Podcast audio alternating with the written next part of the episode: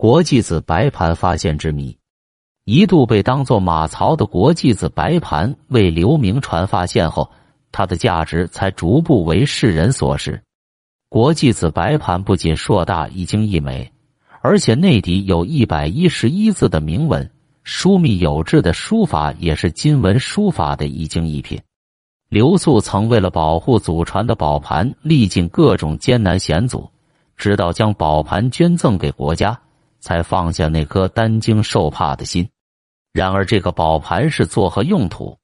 从陕西的农民到太平军都把它当做马槽，因此有人认为它就是马槽，也有人将它统一联系在一起，认为它是承接洗手脏水的。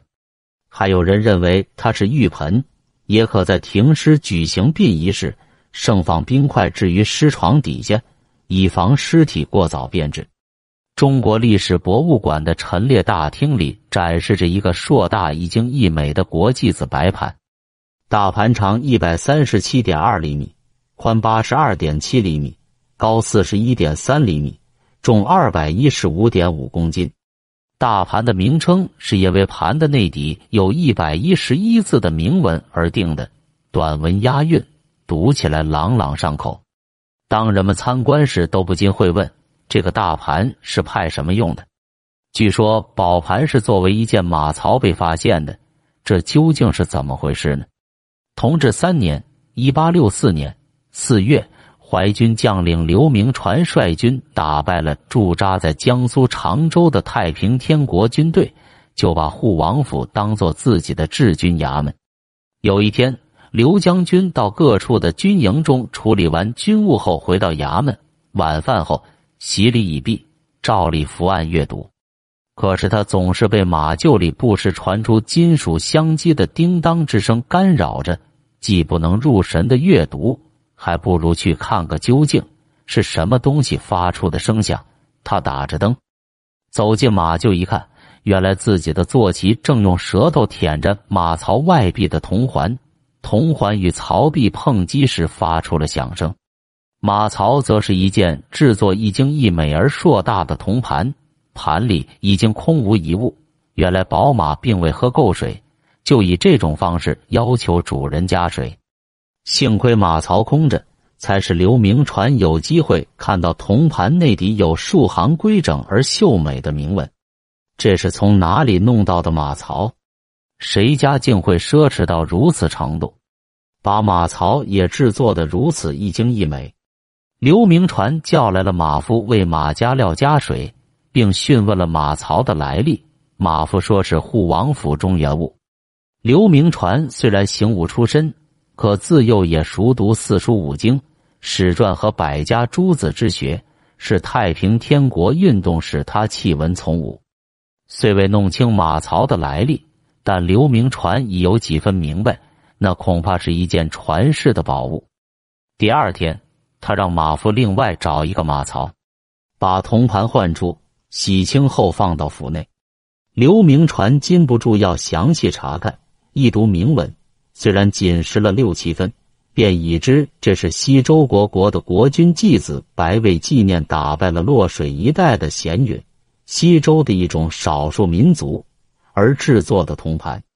不仅这百余字的铭文具有一定的史料价值。而且也是一件书法一精一品，再仔细查看四周的纹饰，也很一精一致美观。器皿的造型长方，四角滚圆。可是令他费解的是，这件一精一美的铜盘，难道真的就是古代的马槽？国国的封地当在陕豫一带，国君的器皿怎么会出现在江苏常州的？寻访之下，刘铭传得知。道光年间，常州出了一位进士徐谢军，在陕西眉县人知县。徐氏有一次经过宝鸡国川司的一个村庄，无意间向一个农家院落内瞥了一眼，见一个农民正在向一个铜盘内倒水印马。徐氏顿时被这硕大已经溢美的器皿吸引住了，不自觉的走进了院落，同农民做了一番交谈。农民对铜盘一无所知。徐氏透过水看到了盘的铭文，心想：即使是一个马槽，若是古代的遗物，也堪为一宝。于是将随身携带的银子同农民做交易，银两虽然不多，但那个农民也是出生以来头一回见到这么多银子。交易成功，徐氏告老还乡，铜盘也随身带回常州。其实徐氏也并未真正了解铜盘的价值。太平军占领常州后，徐氏的家产被洗劫一空，但太平军也不知道铜盘的功用和价值。搬到护王府里，照旧把它当做马槽使用。现在刘明传把它搬到衙门里，有空就查看把玩。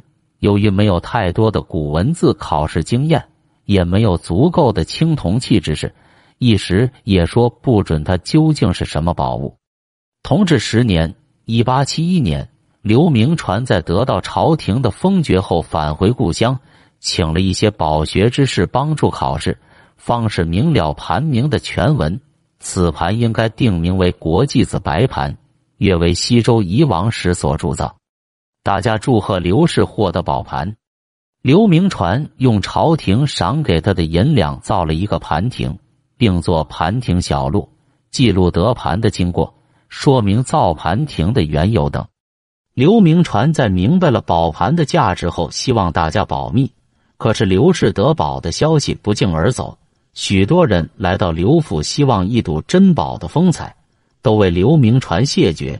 据说连帝师翁同和想求见，也遭到拒绝。后来刘铭传主持台湾建省，任巡抚，为一方封疆大吏。宝盘在安徽合肥的家中珍藏，也就安然无恙。光一阴一荏苒，一晃就到了二十世纪三十年代。宝盘传至刘铭传的第四代孙刘素曾手中。民国安徽省政府主席刘振华欲以重金购买宝盘，遭拒绝后，刘振华竟亲率喽啰到刘素增加以武力威逼，但刘素曾一直不屈服。不久，抗日战争爆发，刘振华逃之夭夭。可是日本侵略者也觊觎着宝盘。刘素曾机智的将宝盘珍藏妥后，出走他乡。日军在刘家一次又一次的搜索，均告落空。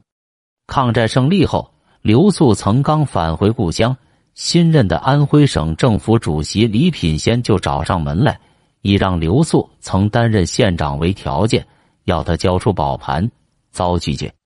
后来李氏对刘素曾采取威逼、讹诈等手段。都被刘素曾逐一化解。